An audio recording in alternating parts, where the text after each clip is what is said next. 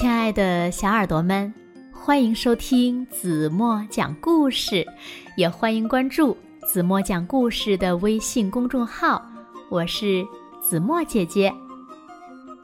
有一只螃蟹，它呢开了一家理发店，可是理发店的生意很冷清。于是呢，螃蟹呀就积极主动的寻求生意的机会。凭借着聪明伶俐的头脑为顾客剪头发，那螃蟹的理发店生意有没有好起来呢？让我们一起来听今天的绘本故事吧。一起来听故事《螃蟹的生意》。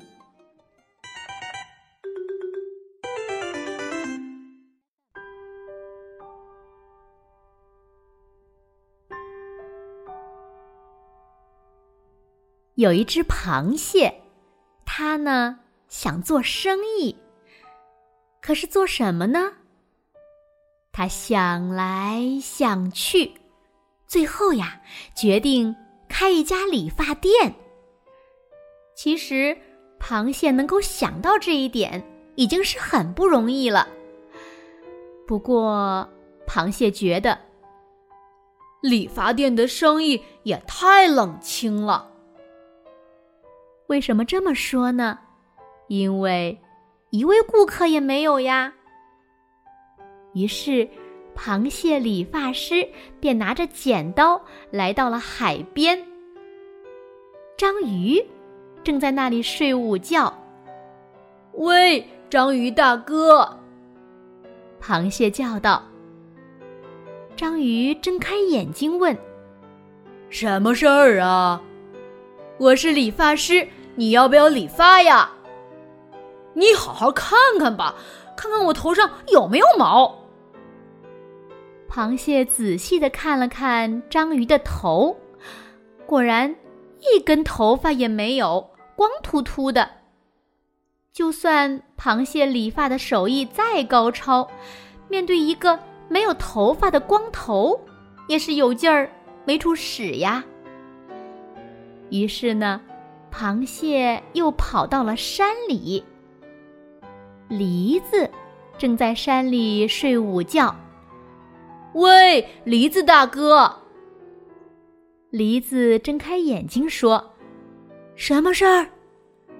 我是理发师，你要不要理发呀？”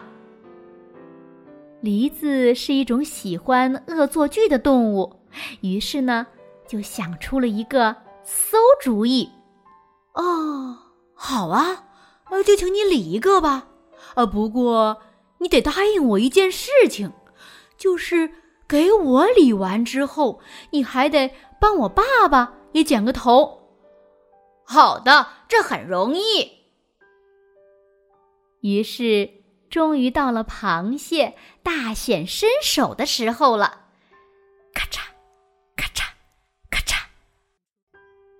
螃蟹是个小个子，梨子比它大多了，加上梨子浑身上下都是毛，所以呢剪得很慢。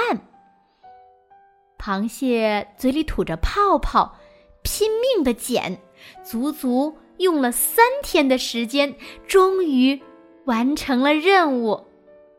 说好了的，给我爸爸也剪个头。你爸爸有多高啊？啊，有那座山那么高吧？螃蟹不知所措了。他想，如果那么高的话，光靠自己的力量是不行的。于是呢，螃蟹就让自己的孩子们也都做了理发师。岂止是儿子呀，连孙子和曾孙子们以及。刚刚出生的小螃蟹都成了理发师。不信，你看，哪怕是我们在路边见到的小不点儿螃蟹，也都带着一把剪刀呢。